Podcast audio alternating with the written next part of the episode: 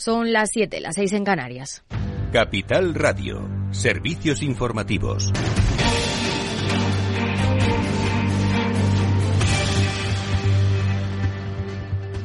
A esta hora continúa la comparecencia en el Senado del presidente del Gobierno en la que ha anunciado que va a subir el salario mínimo a 1.080 euros con efecto retroactivo desde el 1 de enero de este año. La ministra de Trabajo, Yolanda Díaz, ha resaltado en Twitter hace unos minutos que gracias al acuerdo con los sindicatos se hace efectivo uno de los grandes compromisos de la legislatura. Por su parte, el líder de la oposición, Alberto Núñez Feijóo, ha ofrecido su apoyo al Gobierno para esa subida del salario mínimo, aunque vuelve a condicionar ese acuerdo a un pacto de rentas que beneficie a todos los trabajadores de España.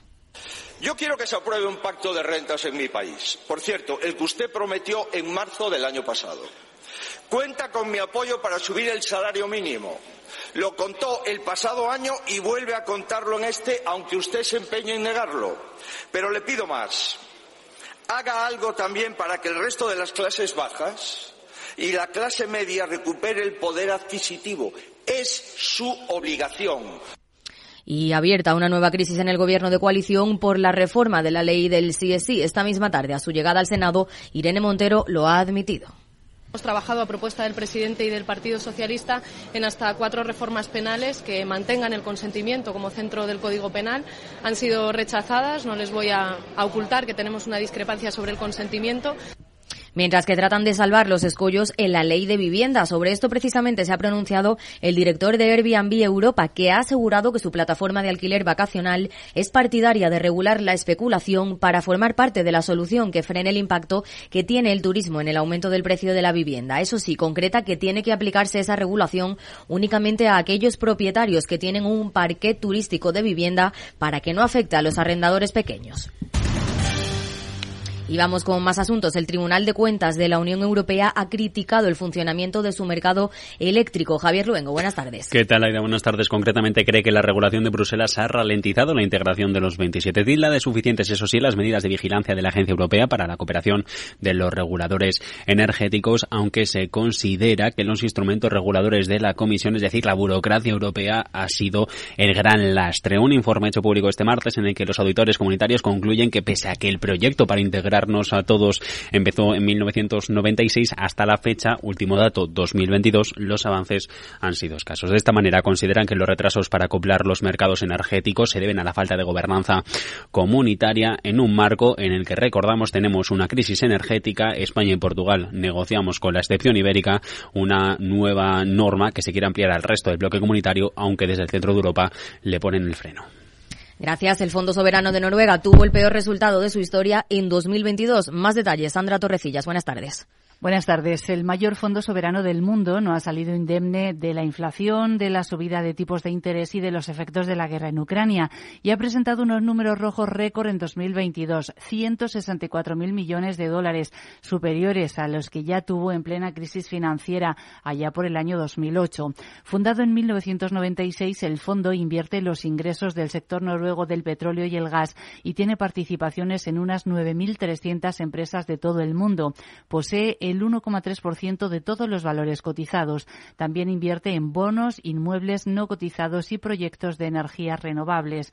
Desde su nacimiento ha mantenido una rentabilidad media de un 6%, pero el año pasado ese rendimiento ha sido de un menos 14,1%. En renta variable ha perdido un 15,3%. Todos los sectores han tenido un retorno negativo, salvo el de energía. En renta fija la rentabilidad le ha caído más de un 12%. Sí le han funcionado bien las inversiones en el sector inmobiliario no cotizado, con subidas de un 0,1% y también en infraestructuras de energías renovables eh, con un alza de un 5,1%. Claves del mercado. Y a falta de saber si se cumplirá este 2023 el efecto enero, las bolsas en el viejo continente terminan haciendo historia. La bolsa de París firma el mejor mes de enero de su historia en una jornada de ganancias generalizadas, con la excepción del IBEX 35 y la bolsa de Londres, que cierran con un ligero descenso. Al otro lado del Atlántico, en Wall Street, lideran las ganancias. Y en el mercado de divisas, según las pantallas de XTV, el par euro-dólar se negocia sobre 1,0866 eh, unidades. Más información en Capital Radio.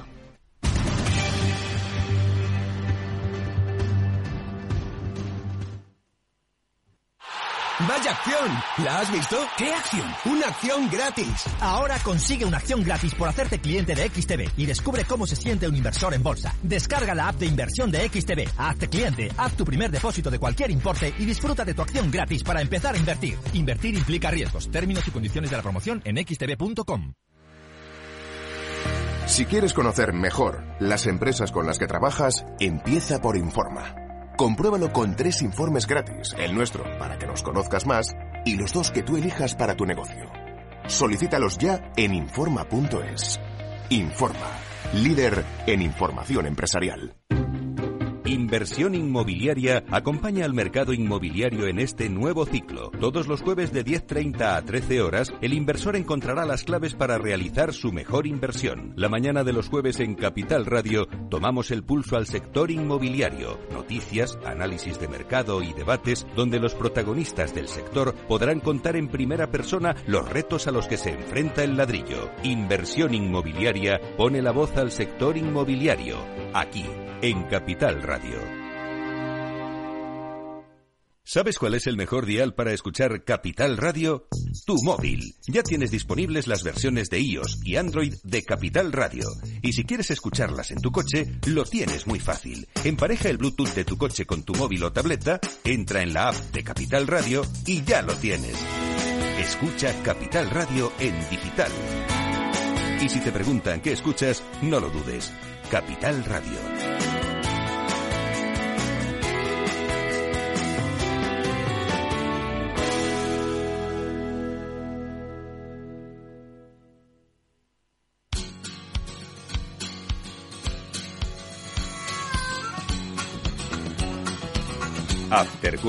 Con Eduardo Castillo.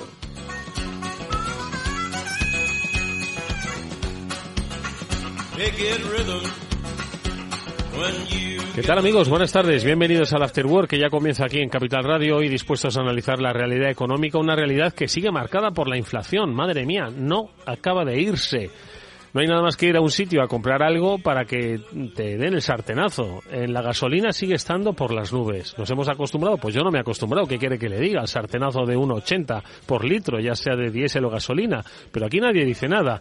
Medidas como aquello de bajar el IVA de los productos de primera necesidad, pues parece haber tenido especial repercusión. Y cualquier supermercado, y luego, por cierto, me gustaría entrar en eso, cualquier supermercado, pues si uno tiene cierta memoria de los eh, productos habituales que compraban, pues siguen siendo bastante caros.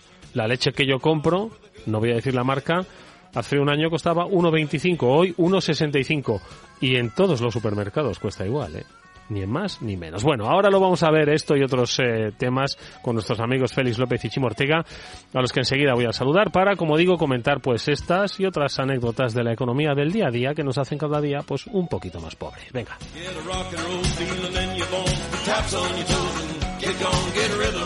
Y es que sí, sí, en algún momento de estos minutos de radio sí que me gustaría hablar de mm, el sector de la distribución. Hay un partido político, Podemos, que se ha puesto a cargar directamente nombre y apellidos contra una cadena y contra su responsable. Y, mm, y la verdad es que, eh, bueno, no lo hacen con ningún otro, ¿eh? es curioso. ¿eh? Mira que tenemos oferta de, de, supermercados aquí en España, pero tiene la fijación, supongo que es el relato político, necesitan coger un enemigo e ir a por él.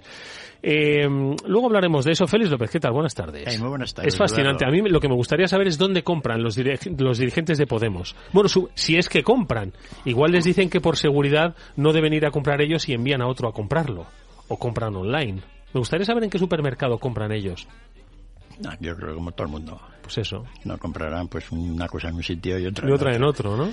No, y el sí. mercado no hay bastantes de ellos. Sí, sí, sí. Y Deberían recordar cómo hace cinco años igual la situación en la que se encontraban ahora que no tienen, ahora que tienen esa capacidad adquisitiva que es muy elevada, ¿eh? De muchos de ellos. Chimo Ortega, buenas tardes. Buenas tardes, Eduardo Castillo. ¿Cómo estás? No quería entrar yo por este tema. Quería tocarlo, pero no quería empezar por ello. Pero es que al final uno se va calentando. Pues, pues para no querer empezar, has empezado bien.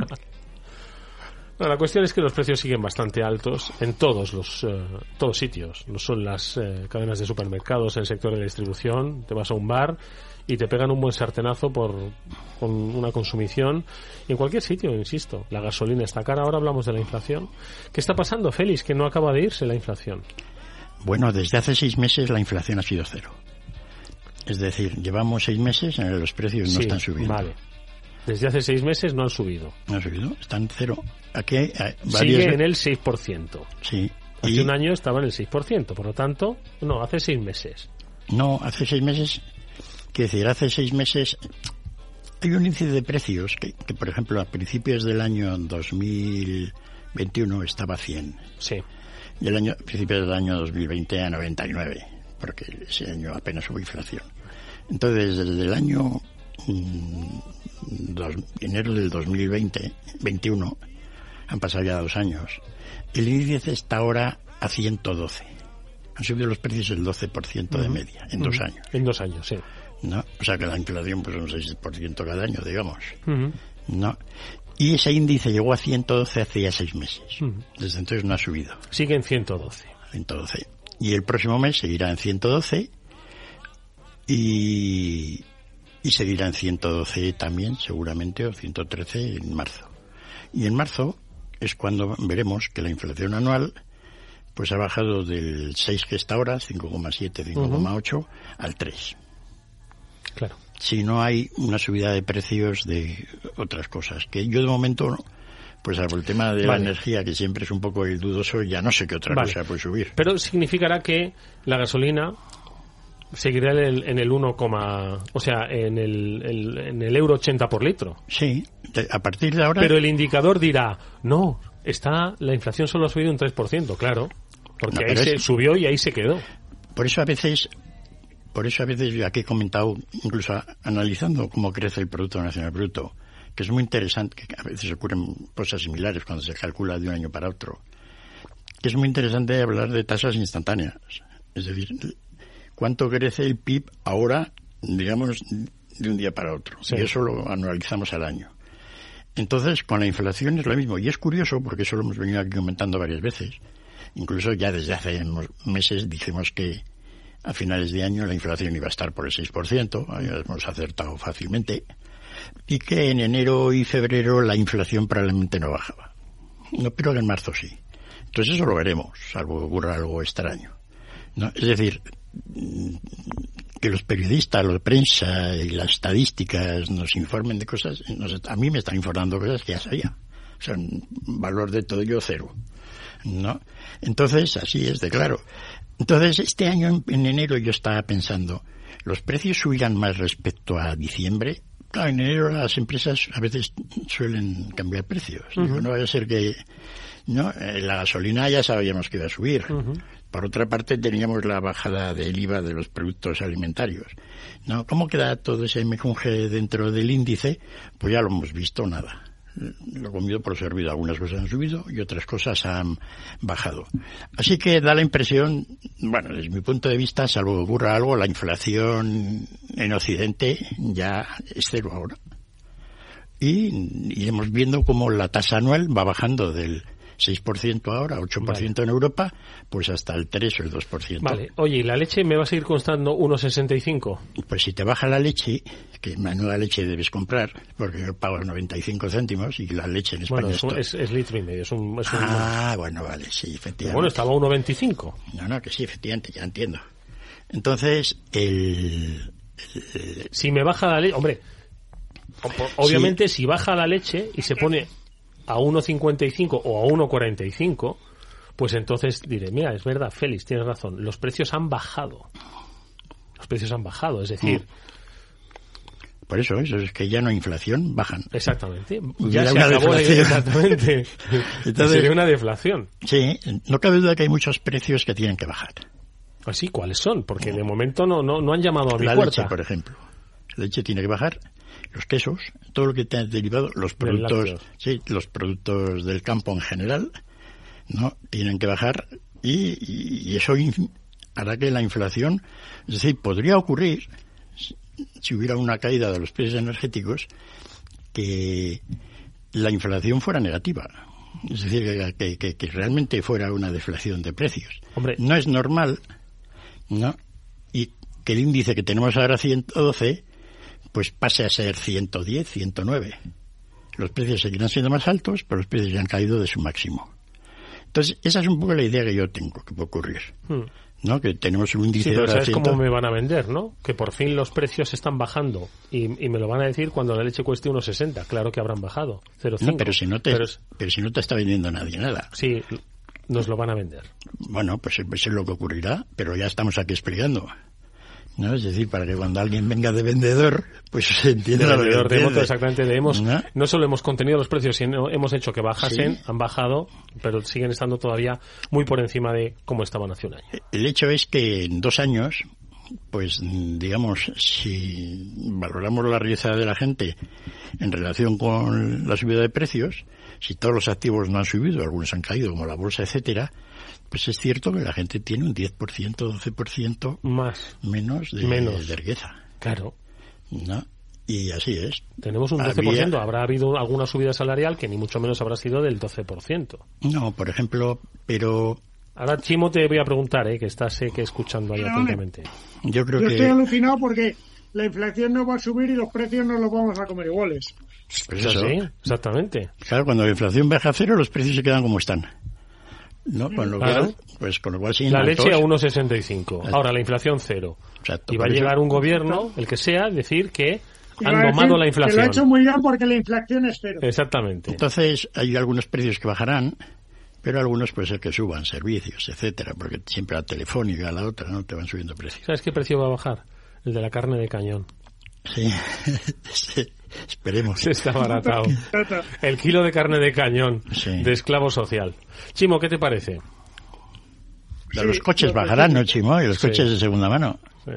Sí, lo llevas tú claro que van a Eso bajar lo los coches. Los coches, eh, Félix, siento llevarte la contraria, pero están en tendente alcista. Hombre, es verdad que cuando empiece a haber más coches de las compañías de renting, si realmente se, se incrementan las producciones, como parece ser, a partir del segundo trimestre, pues en la segunda mitad de año es probable, si no pasa nada, porque todos los años decimos esta misma predicción, ya me suena conocida, eh, es probable que los vehículos de ocasión bajen. Los nuevos van a tardar mucho más en bajar, no me cabe ninguna duda. Y además están viviendo muy bien las marcas de coches y los Exactamente. Se dieron cuenta de que, exactamente, de que la- eh, tener una oferta por debajo de la demanda, pues era estupendísimo. Era estupendísimo, porque la gente iba a seguir comprando el coche y pagando mucho más por él. Para vender caro, la mejor, el mejor remedio o la mejor idea es vender poco. Claro. ¿no? Entonces, cuando hay mucho, la cosa ya barata. ¿no? Exactamente. Entonces, la- cuando se produce una escasez coordinada, porque claro, no se pueden coordinar entre ellos. No, oye, tú no produzcas, yo Eso está tampoco. prohibido. Está prohibido. Eso está prohibido, ¿verdad, Chimo? Aunque pues hay muchas empresas Absolutamente, que... nunca hablan entre ellos, de hecho, ya te lo digo yo. Y entonces, mm, pero de vez en cuando hay un acontecimiento exterior, como en este caso el tema permite- de los Claro, chips, claro, que ¿no? hay chips No y no hay contenedores y hay puertos bloqueados. y ya está, pues no podemos. Claro. Entonces eso, eso ¿A ha sido. ¿Cuántas velas habrán puesto a San Pancracio para que bloquee la logística de todo el mundo? ¿eh? Sí, sí, no, ha favor. sido, ha sido tremendo. Espérate que no estén poniendo para que haya más. Por ejemplo, una de las cosas que efectivamente tiene que caer está todo muy mal analizado porque incluso todo el índice de inflación y el PIB que se ha dicho del año pasado, etcétera, todo eso va a estar sujeto a enormes revisiones porque no sé ni cómo lo han calculado. No, los deflactores de precios, mm, yo he estado tratando de a ver cómo lo haría yo, complicado. Porque los, ple- lo- el tema de los fletes, ¿no? Pues el tema de los fletes que suponían, claro, no todo el mundo traía cosas de China y otros lados a precio claro, porque tenían contratos a largo plazo. Pero si los fletes normalmente suben de producto importado de ser aproximadamente el 4, por o el 4 o 5% del valor de la mercancía y subieron al 25, ¿no? Donde antes costaba 2.000, luego costó 12.000. Exacto. Entonces los fletes, de- pues, si multiplico eso, pues por 10. Si los fletes eran 3-4%, no subieron tanto, pero eran unos 25-30. Quiere decir que todo producto importado solo por el flete subió un 20%. Todos esos precios ahora caen. Pues ya, los precios están ahora desde China. Hay una cosa sorprendente todavía que es el tráfico en el antiguo. ¿Por qué sigue, por qué cuesta el doble? Más del doble. Mandar un contenedor a Nueva York desde Madrid, desde Madrid no, desde Bilbao, Sí, desde Lisboa, que desde China aquí. Entonces ahí hay una situación, Paco... Porque ahí se han dado cuenta, pues como con lo de los coches, Mm. que mm, vendes caro cuanto menos hay. Los americanos pues están pagando todo eso, claro, ¿no? De alguna manera las empresas americanas, por otra parte, pues están un poco más protegidas, porque como el consumidor... El problema, Félix, y, y ya con esto, si os parece, cerramos el tema inflación, es que yo, con inflación cero, sigo pagando la leche a 1,65. Mm. Exacto. Tú has- es lo que estamos comentando. La gente ha perdido un 12%. En realidad es menos, porque la gente mm, ha hecho lo que yo. En vez de comprar la leche a 1,20, pues la compra a 0,95. Una vez que entiendo que las leches son todas parecidas, ¿no? Si hubiera seguido con su vida, hubiera perdido un 12%. Mm, la gente que no ha podido subir mucho, pues eso, mucho autónomo que no puede facturar más, etcétera, ¿no? Pues eso es- Pero los salarios, por ejemplo, hoy estábamos viendo que en alguna empresa eléctrica pues había subido este año, para este año que viene, los salarios al 6%. A la mitad de lo que ha subido la inflación. Bueno, pero el año pasado le subirían también. Sí. O sea que esa gente va a perder poco. Y a nada que hayan reajustado su consumo, Mm. en realidad no han perdido nada. No. Y sin embargo, lo que, no hay que, lo que hay que entender es que hay que perder. Pero si todo el mundo quiere estar igual que lo que estaba hace dos años, Es que sí, pero es que, vamos a ver. venga, Es que siempre, voy a parecer un político, es que siempre pierden los mismos. no. Por ejemplo, este año han perdido más los ricos. Ya hemos dicho que los ricos son los que han perdido enormemente, porque han perdido activos todo. ¿no? Eh, Fíjate lo que ha perdido. Bueno, comparativamente. Ya, ya, pero, pues, pero tampoco, es decir, el, cuando tú tienes una situación en la cual la pasta se lo llevan otros, que son los del gas y el, y el petróleo, Mm. tú no puedes pretender quedarte igual. Porque si realmente eres más pobre, pero tratas de mantener unos ingresos que no te corresponden, pues ahí es cuando llega la inflación. Es decir, que, que la gente en España que esté cobrando ahora, digamos, por encima del 6% de sueldo, o 5%, está creando problemas al resto. ¿No? Son un poco... ¿Por qué? Porque los demás son... Porque esos van a seguir comprando, van a seguir manteniendo los precios altos y los demás, que no les ha crecido tanto el sueldo, pues van a sufrir la relación.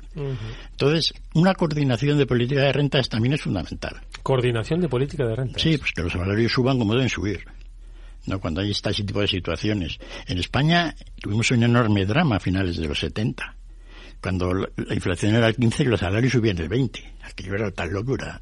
Eso era un, un... Apártate que voy yo con mi billete, ¿no? Sí, no, no, fue tremendo. Es decir, aquello es para contarlo. ¿no? De cómo fue hasta que de alguna manera pues ya hubo lo que se llamaba una política de rentas. Eso en Occidente se hizo mal, no solo en España. España donde peor, como siempre, pero en otros sitios también mal. Estados Unidos muy mal. Donde de alguna manera pues lo hicieron un poco bien fue en Alemania. Y entonces pues ellos fueron los que realmente controlaron la inflación cuanto antes, ¿no? Y bueno, una de las cosas que ha ocurrido en España es que cuando hay un proceso inflacionario, van subiendo los precios, pues curiosamente las compras suben. No por dinero, sino incluso más compras. Porque, pues oye, todo el mundo piensa que mejor compro ahora Que mañana va a subir. que mañana va a subir, ¿no? Entonces el PIB sube. Qué locura, ¿eh? Y entonces cuando el precio baja, pues el PIB baja, porque la gente ya deja de pensar que lo puede comprar más barato. Mm. Entonces, en la tendencia deflacionaria que estamos ahora, pues eso es malo para la economía, porque este primer trimestre pues la gente no va a consumir igual. Entonces, Pensando veremos que cómo quedan. sí. Porque no tiene ni un duro. No, esto tiene que ver un poco, pues, cómo efectivamente tú, de lo que nos venden, cómo van a ser los datos de del PIB, etcétera, ¿no? Mm. Y de, y de cómo va, pues todo el mundo quiere decir que las cosas van bien, pero bueno, Bueno, vamos con otros temas. Que Chimo está por ahí, eh, que nos cuente dónde está. A ver, venga. Mira, yo estoy en Puigcerdá, Espera, Chimo, Pirineos. pero deja que suene la música, hombre, por favor. Ah, vale, Hombre, perdona, venga, eh, que venga. iba ya lanzado. Venga.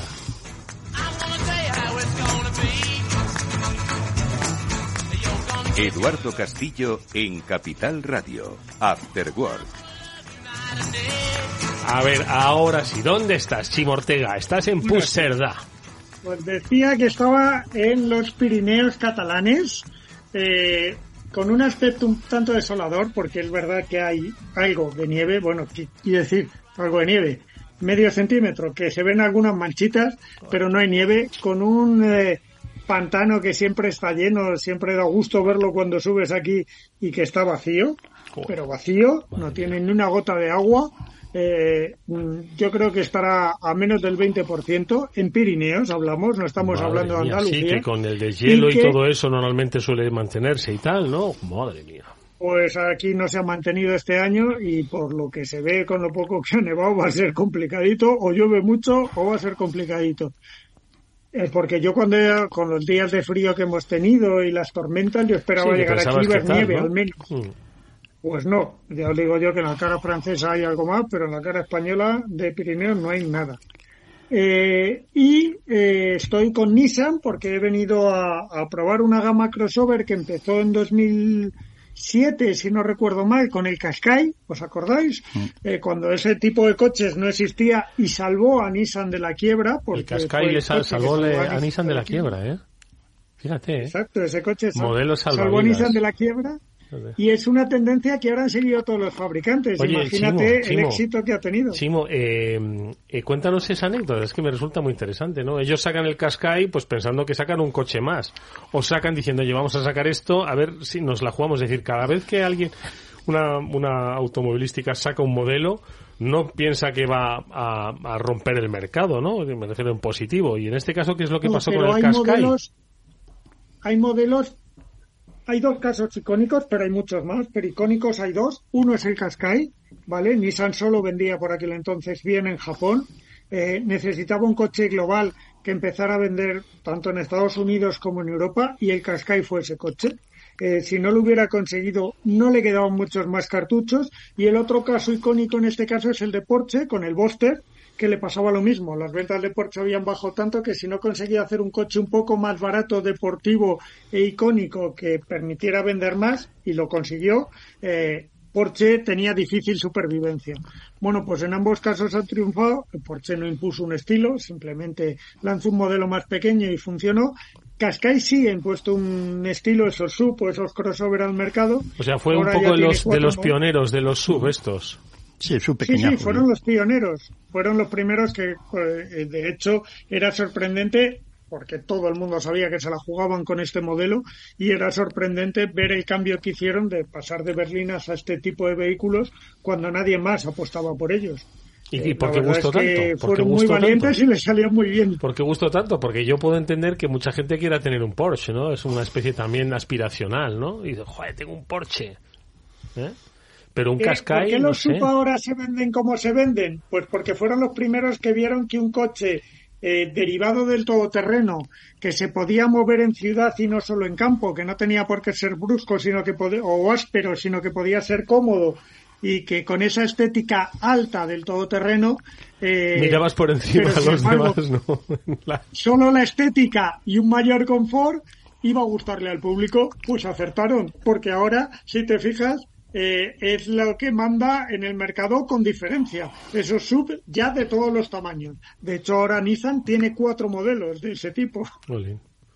Bueno, que vayan pensando en la próxima generación porque llegará un día en que esos coches se vean como un poco un poco grandes para las ciudades. Cuando las ciudades empiecen a reivindicar su fíjate- sitio para, la- para los eh, ciudad- La para cantidad los de ciudadanos. problemas que han generado en los parkings de las comunidades, fijaros- Los etcétera, estos, las ¿no? broncas que hay en todo el mundo que no te dejan abrir la puerta de al lado, etcétera, es, pues, Claro. claro, son como tractores, ¿no? Sí, sí, son como. Qashqai- Pero, sin embargo, el Qashqai no es más bien pequeñico, pero pero los subas y decentes, Sí. ¿no? Esos son tractores auténticos. Y decía uno, oye, yo no tengo aquí... Fijaros una cosa, sin embargo, son modelos que se ven beneficiados por la electrificación, porque son grandes y han sido los más fáciles y los primeros en poner esas baterías. Sí, Ahora, si porque, miramos claro, tienen el hueco icono para de un eso, coche de los próximos años, es un, un sub eh, exactamente eh, con baterías. O sea, que es eso. Bueno, la cuestión es que Eh, estás, eh, estás en Pirineos con Bueno, Nissan. estoy en Pirineos, pero estoy con Nissan, que además tiene dos cosas de actividad. Mañana, mañana entrevistaremos en Movilidad sobre Ruedas a su director de comunicación y nos lo contará, porque fijaros qué semana tiene Nissan. Además de esta presentación de la que estábamos hablando, eh, es la semana, el día 1 es cuando Nissan debería entregar las llaves de, de su planta a la Generalitat de Barcelona. Veremos si hay otra prórroga o no, pero es el día que las tendría que entregar. Y es la semana en que Renault ha anunciado una jugada muy buena para convencer a Nissan en esas negociaciones para mantener la alianza, que es, vale, yo renuncio a tener más acciones de Nissan, que tenía el cuarenta y pico por ciento, eh, que tú tienes de Renault, nos quedamos los dos al 15 y las otras las meto en un fondo, en un fondo que pierde el derecho a voto, ¿vale? Pero en un fondo que los beneficios de esas acciones siguen reportando a Renault hasta que se vendan, porque para Renault es básico los ingresos que le proporciona su porcentaje en Nissan para su cuenta de resultados, con lo cual es una doble jugada. vale, hacemos un win-to-win en la alianza, tú tienes un 15 de Renault, yo tengo un 15 de Nissan, pero el resto de las acciones que están ahí, de momento, paradas en un fondo, me siguen aportando beneficios para que veáis cómo ha sido la jugada. Pues no está nada mal, la verdad, bien pensado, ¿eh? Los franceses siempre siempre siempre ganan. Hay veces que para esto funcionan bien. Oye, ¿y qué es lo que va a pasar con la Nissan de Barcelona? ¿Qué se fabricaba en la Nissan de Barcelona? Eh, bueno, últimamente lo último que se ha fabricado son pick-up y furgonetas, pero pero ya se cierra, cierra anunciado, bueno, se cierra anunciado hace mucho, que se ha extendido mucho en el tiempo eh, se cierra y una vez que se cierre la fábrica, no sé si este día uno como parece oficial o, habrá otra otra extensión en el tiempo, pero será cortoplacista. Eh, de momento no hay ningún proyecto interesante. Eh, se ha hablado de los coches chinos, se ha hablado de muchas cosas, pero ninguno de los proyectos han llegado a más y de momento en vez de ser una transformación a algo, es un cierre y ya veremos qué pasa. No pasará nada, yo creo que eso se cierra y no va a haber tan Se cierra y se cierra. Tengo un amigo, muy buen amigo, eh, especialista también en la prensa del motor, que dice que acabará de centro logístico. Y Algo harán. me da que va a tener razón. Algo harán. O igual si viene un, un, un fabricante de vehículos así, utiliza la maquinaria y fabrica ahí vehículos pues eléctricos hubo una oferta de un fabricante chino, ¿vale? Que, que, era muy buena oferta para, para aportar, o sea, para aprovechar todo lo que es la fábrica y la estructura y todo, pero eh, pero la verdad, eh, otra fábrica, otra oferta de Silence, de la fábrica de motos y coches, pero al final están haciendo otras cosas fuera de la planta, aunque han tomado una parte de lo que era esa, ese, núcleo industrial de, de, la planta de Zona Franca para hacer el coche. Ese coche que, como os contaba la semana pasada, son dos motos juntas casi, prácticamente. Eh, pero, pero bueno, eh, la verdad es que tampoco hay nada consistente. Se perdió esa oferta de los chinos y recordar que ahora se habla de que van a comprar esa fábrica de Ford en Alemania, esa fábrica de Saarlouis, eh, que que está a la venta, que fuera puesto a la venta y que posiblemente se quede una marca china que podría haber llegado a la zona franca. Eh, eh, intentaban hacer un hub de electromovilidad, por eso eh, Silence se instalaba allí, pero bueno, eh, Green Gold también está ahí, pero pero no hay nada concreto que ocupe todo lo que era la capacidad de la planta de, de la zona franca de Nissan. Bueno, está muy preocupada la Unión Europea por la competencia china de, de vehículos. De vehículos y básicamente, pues oye, los que aprenden a hacer coches son los que los hacen, ¿no?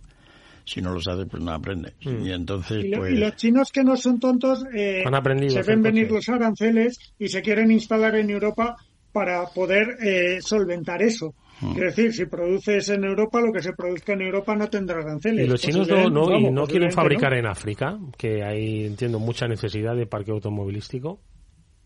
Sí, también seguro, pero no les importa tampoco darse el lujo de fabricar en el mercado menos rentable y más competitivo que hay en el mundo, que es Europa. Lo harían, pero fabricar... lo pueden permitir. Fabricar en África pues es complicado porque tienes que importarlo todo, ¿no? Entonces es realmente... Bueno, los famosos CKD, pues supongo que si se instalan irán a Sudáfrica, como casi todos los fabricantes, y, allí es más fácil porque ya hay una industria de, automoción en la que está Toyota liderando con, centros enormes, pero hay más fabricantes. Con lo cual, supongo que a partir de ahí sería más fácil. O tirar por el Polo Norte con Marruecos, que como sabéis ya hay algunos fabricantes europeos que han llevado, llevando en CKD, en piezas, para el montaje allí eh, varia producción distinta que posiblemente se haya quitado de alguna planta, incluidas las españolas.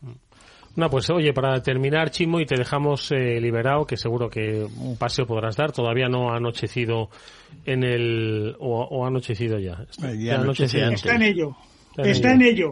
Aquí está en ello. Ya queda poquita sí, luz. Sí, es verdad. Por la, por la curvatura de la Tierra anochece un poquito antes ahí, sí. Bueno. Eh, Pero es que no, me has dicho, ¿vas a probar un coche o no? El nuevo Qashqai, ¿no? Has dicho. Estoy, estoy probando, estoy probando esos cuatro crossover que os decía que ya tiene Nissan. Eh, uno de ellos absolutamente eléctrico, el Arilla, y los otros con distintos tipos de electrificación. Eh, el, el famoso Qashqai, el Juke, el X-Trail y el Arilla. O sea, es que es uno de otro. Eh, no, es que le iba a decir a Chimo, se levanta por la mañana y dice, ¿qué coche cojo hoy? ¿No? Estás como un multimillonario, Chimo, eligiendo entre... Bueno, y en la, a ver, vamos a presumir, y en la estación tengo un Volvo esperándome que venía en el AVE hasta Barcelona. No, es una broma, pero sí, es, es, es, mi es, la vida de rico que estamos viviendo. Chimortega, oye, que lo pases estupendamente, que nada, que te den bien de comer y ya nos contarás a la vuelta mm, qué tal ha sido la experiencia de estos crossover. ¿Vale? Muchas gracias, amigos. Cuídate. Un abrazo. Adiós, Chimo.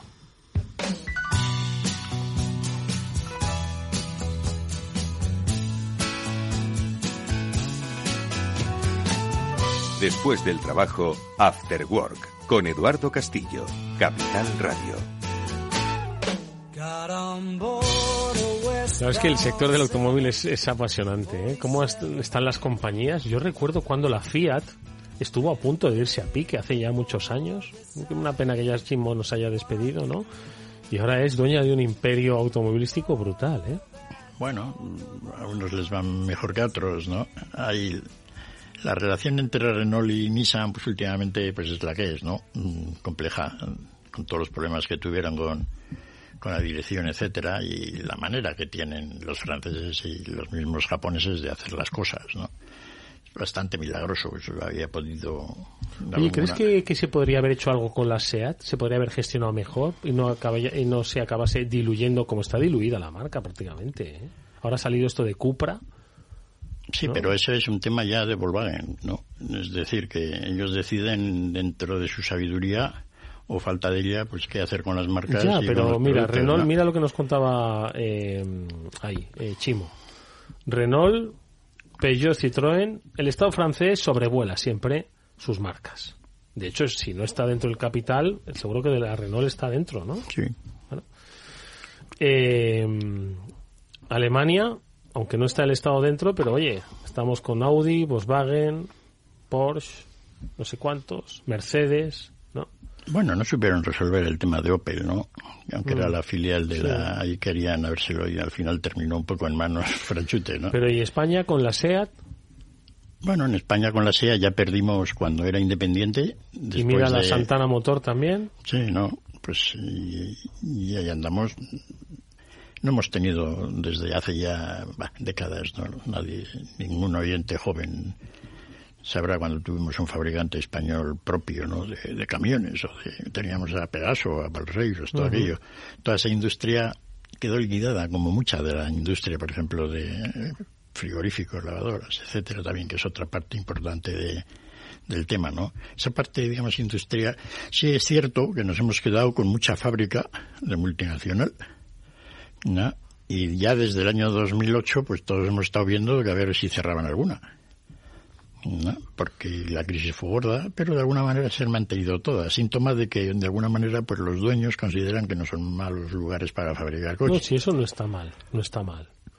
Que hayan, que sean las multinacionales internacionales, pero la industria propia, al final, tú lo has dicho, ¿no? De electrodomésticos, de automoción. Sí, siempre porque además, de alguna manera, siempre estás un poco bajo la, la presión de, de, por ejemplo, estamos en un tema de, pues ahora de las baterías de coches, ¿no? Pues el manejo industrial que podemos hacer de ello es limitado, porque está sujeto a lo que decidan gente que no está aquí, ¿no? Y bueno, pues a ver si lo ven igual o no lo ven igual, ¿no? Y sobre todo, pues con, digamos, las diferentes presiones que en todas esas empresas se tienen para que la fábrica se ponga en un sitio o en otro, ¿no? Bueno, pues aquí pues a base de conceder, pues eso, subvenciones y tal, alguna cosita por aquí y por allá, que tampoco se ha dado mucho, pues han seguido las fábricas manteniéndose, ¿no? Pues claro, también a un fabricante que tiene más o menos organizado producir 300 o 400 mil coches en un sitio, pues mover eso tampoco le es tan fácil, ¿no?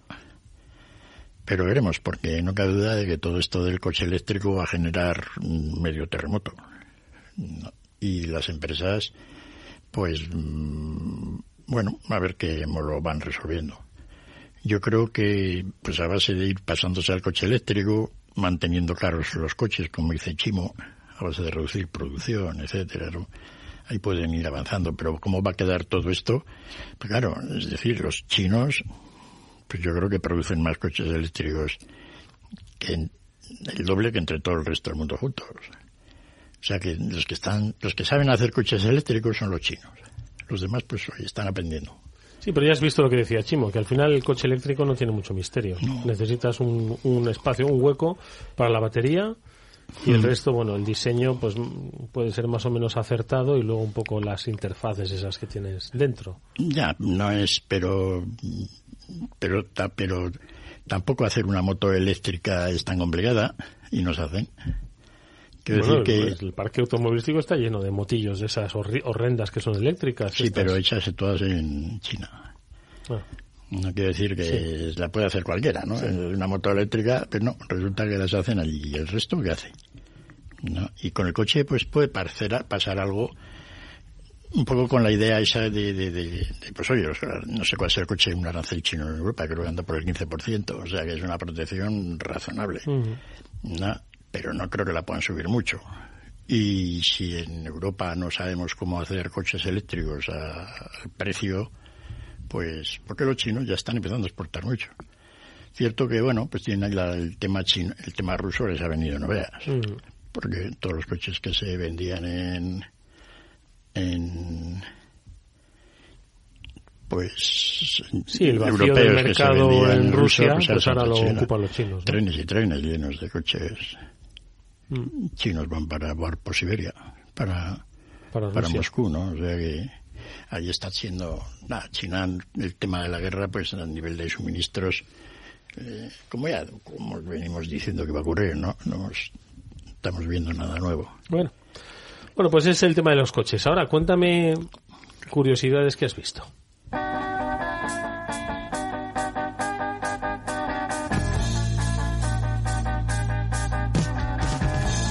Eduardo Castillo en Capital Radio, After Work.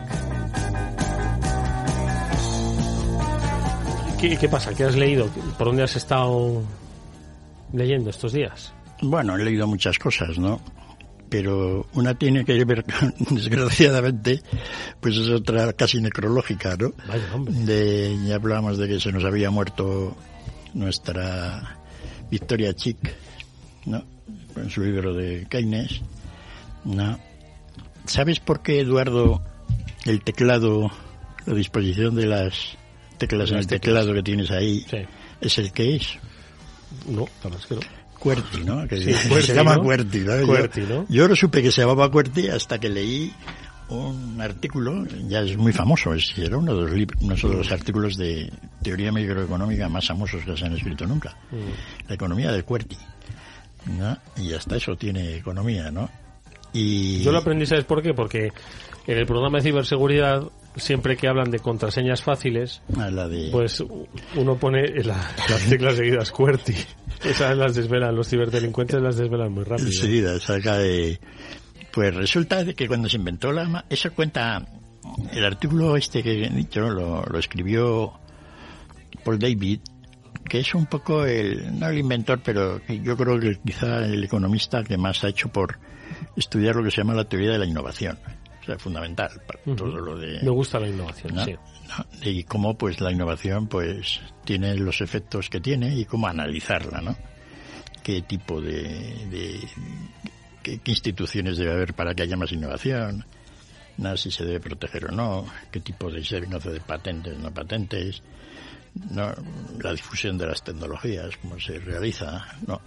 Y entonces él escribe el artículo y un tema muy importante, que es lo que en inglés se llama path dependence, que es, lo podríamos traducir como el territorio recorrido. Una vez que vas por un camino, industrial, ¿no? haciendo coches, pues es difícil cambiar de modelo o de cosa, ¿no? Sí. Y, y de esquema, ¿no? Y tiene que ver con el QWERTY, porque el QWERTY cuando David estaba haciendo este análisis, pues todo el mundo decía que era un teclado improductivo. Si cambiaba la disposición de las teclas, se podía teclear más rápido. Y entonces, ¿que por qué ha ocurrido que nos hemos quedado todo el mundo con una tecnología anticuada y que no podemos cambiar? Con el QWERTY este, ¿no? Sí, porque si de alguna manera pues cambiáramos a otro procedimiento, y por lo pero visto... Yo, pero yo he visto a gente escribir a toda leche con... Sí, pues con un, con un teclado diferente y por lo visto ya la leche se convierte en esa tan cara que tú compras. ¿no? Es la increíble. ¿no? Y es porque cuando en las primeras máquinas de escribir se pusieron las teclas de tal manera que wow. no fueran tan rápidas para que no entre ellas no se bloqueasen. No se bloqueasen. Mm, verdad. No. Entonces. Sí, cuando saltaba la tecla de escribir, clac. La otra volvía. Si yo iba muy rápido, pues sí, se pegaban. Se pegaban las unas con las otras. Entonces tenía que ser un procedimiento, pues no muy rápido. Mm. Bueno, a raíz de esa idea, pues al David pues le han dado caña por todos los lados, pues que en realidad el modelo no es tan improductivo, etcétera.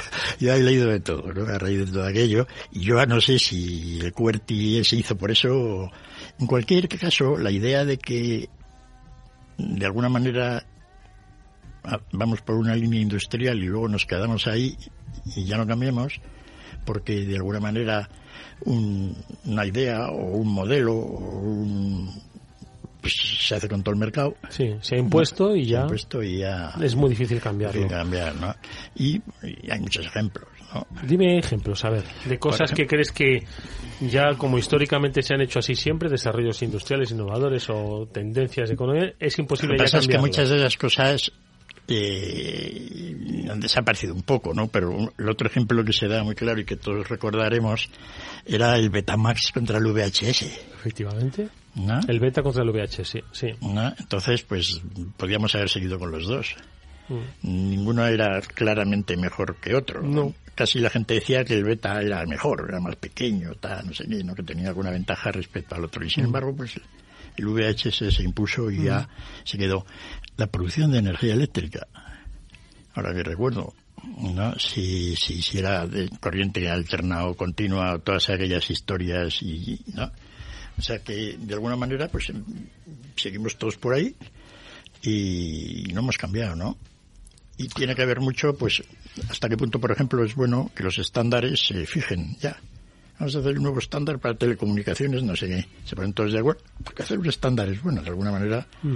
pues no tienes todas estas luchas. Pero luego resulta que si te has metido en un estándar que realmente luego crea problemas. Sí, que no es tan eficiente como debe ser. Hombre, de ahí tú lo has dicho, ahí está la innovación. Es decir, puede que de repente llegue un tío que diga, oye, en esta escuela eh, aprendemos con un teclado diferente al QWERTY y hemos, nos hemos dado cuenta de que la productividad de tecle, del tecleo es infinitamente mayor. Y va creando y crean un producto, lo, lo, lo comoditizan, entre comillas, ¿no? Y a la innovación que aparece. Sí, necesitarías, al principio en todas las cosas que tienen un efecto de red, resulta que es complicado porque necesitas ordenadores con teclados cambiados, ¿no? etcétera. Probablemente se podría hacer si la ventaja era sustancial. Mm.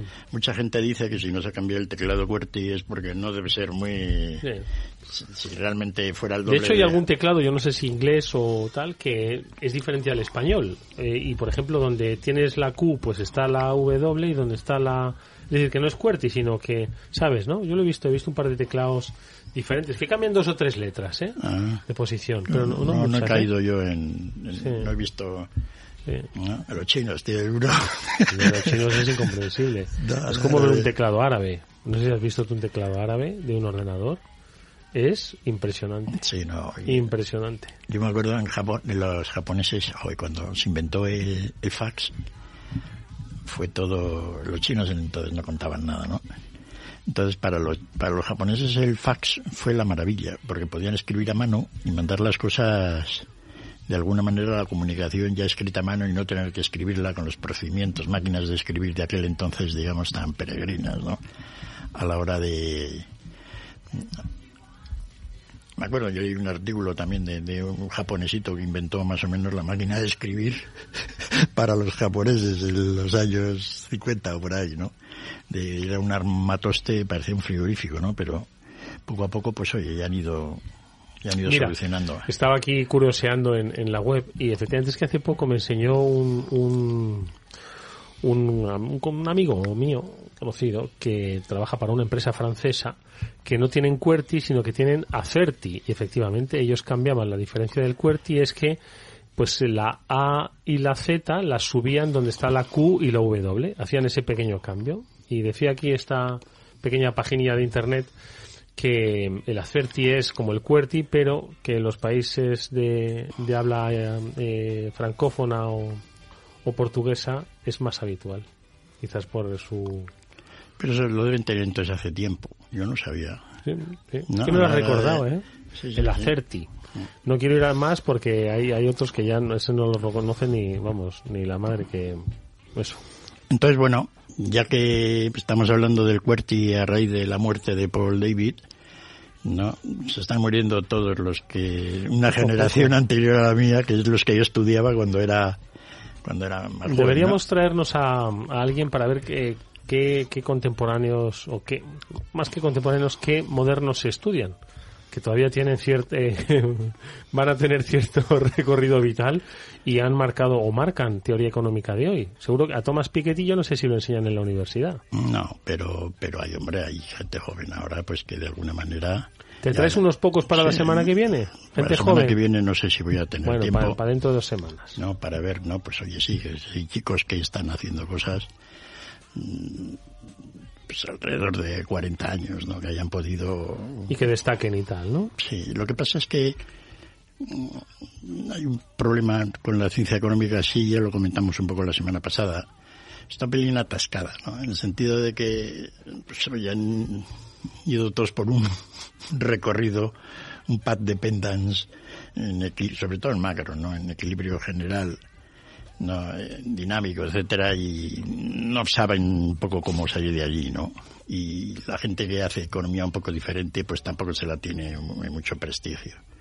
¿no? Entonces, eh, la economía sí que está un poco estancadilla y se nota, ¿no? Se nota en, que llegan cosas como la inflación y están todos un poco ¿no? Esto lo hemos previsto, si no, no sabemos si se depende al precio de la energía, a los contenedores o a que hubo mucho mucho dinero gratis, ¿no? Que se regalaba. Entonces, estamos ahí en una etapa, pero bueno, miraremos a ver un poco. Pero es cierto que todos estos que hemos comentado, que se han ido muriendo un poco, pues eran gigantes del sector. Yo me acuerdo, Paul David no era mucho de libro, era mucho de escribir artículos. Es una pena que no hubiera escrito un libro de teoría de la innovación o algo así, ¿no? Aunque yo de joven leí, me acuerdo, pues, artículos muy buenos de historia económica. Por ejemplo, pues por qué se habían, el tema de la difusión, por qué los agricultores de Estados Unidos pues habían empezado a comprar segadoras mecánicas, poco antes de la, de la guerra civil, 1850. No me digas. La McCormick, no sé si has visto tú alguna. No, no, no. Bueno, la segadora, ¿no? La Reaper, que llamaban allí en Estados Unidos y luego en Inglaterra, pues es un una, una, máquina que cambió la manera de segar. Siempre se segaba con dario o con, uh -huh. con mano, ¿no? Sí, ¿no? Entonces, de repente, el hecho de la segadora, que era una máquina pues tirada por dos bueyes o dos caballos, muy asimétrica, tenía un, como un brazo lateral derecho que era la que iba cortando y según iba rodando, pues las cuchillas iban cortando. Yo tengo que decir que yo he segado con segadora de pequeño iba al pueblo de mis padres y allí estaba un tío mío que tenía una segadora. Uh -huh. Y yo iba con él y segábamos. Y era, era ya entonces una tecnología anticuada, porque ya los más pudientes, pues, o que tenían más terreno que cosechar, uh -huh. pues ya tenían atadoras, que era una cosa que ya te lo segaba y te lo ataba al mismo tiempo. Uh -huh. Y empezaban a salir las primeras cosechadoras, ¿no? Que fue ya el cambio definitivo de, de, del tema, ¿no? Pero sí, es decir, como, como los agricultores pues se fueron haciendo ricos ve, en Estados Unidos, ¿no? Temas terreno. Sí, sí, sí.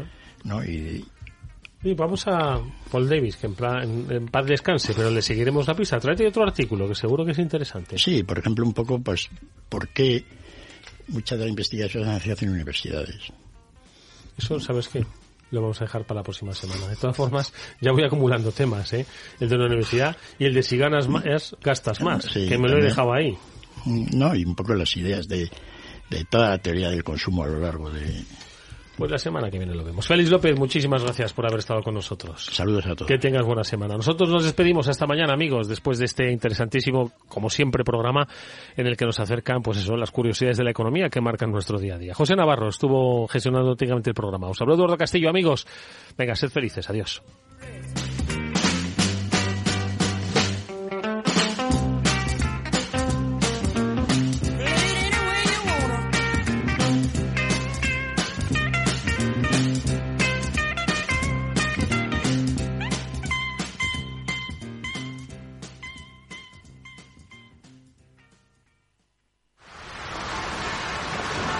¿Has vuelto a los atascos?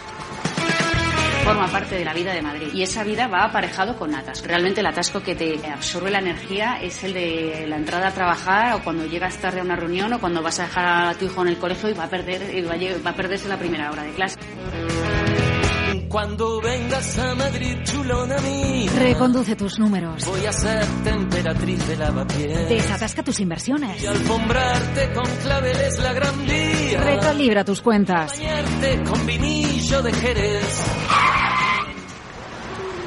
Que no se atasque tu economía. Sintoniza Capital Radio. No me gusta el mundo atascado. ¿Qué es ir más allá? Con Arval podrás llegar donde te propongas de la forma más sostenible y darle a tu empresa todas las soluciones de movilidad que necesite, asesorando con las mejores opciones de movilidad para las distintas necesidades de tu flota, con vehículos electrificados, bicicletas, coche compartido. Arval, la transición energética arranca aquí. Más información en arval.es. Esto te estás perdiendo si no escuchas a Rocío Arbiza en Mercado Abierto. Isabel Bento, directora de Desarrollo de Negocio de BlackRock. Hubo un cambio de paradigma y es el, el reconocer que el riesgo climático es un riesgo financiero y que la transición energética es una oportunidad de inversión. Y eso al final se traslada, en nuestro caso somos una gestora de activos, en cómo gestionamos las carteras, ¿no? en cómo de importante es identificar esos riesgos climáticos y también eh, cómo analizamos las compañías teniendo en cuenta la oportunidad que tienen por delante de navegar esta transición energética. Mercado Abierto con Rocío Arbiza.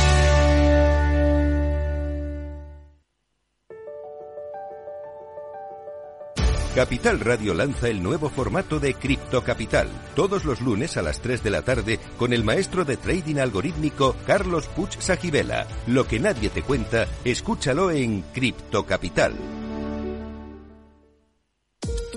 En la era de la realidad virtual y teletrabajo, las empresas utilizan cada vez más los servicios en la nube e Internet se convierte en la nueva red corporativa. Pero la nube no siempre es un entorno muy seguro. Zscaler, con su nuevo y radical modelo Zero Trust, asegura usuarios y cargas de trabajo tanto de aplicaciones públicas como privadas. Descubra más en zscaler.es.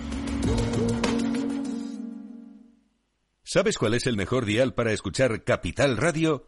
Tu móvil. Ya tienes disponibles las versiones de iOS y Android de Capital Radio. Y si quieres escucharlas en tu coche, lo tienes muy fácil. Empareja el Bluetooth de tu coche con tu móvil o tableta, entra en la app de Capital Radio y ya lo tienes. Escucha Capital Radio en digital. Y si te preguntan qué escuchas, no lo dudes. Capital Radio.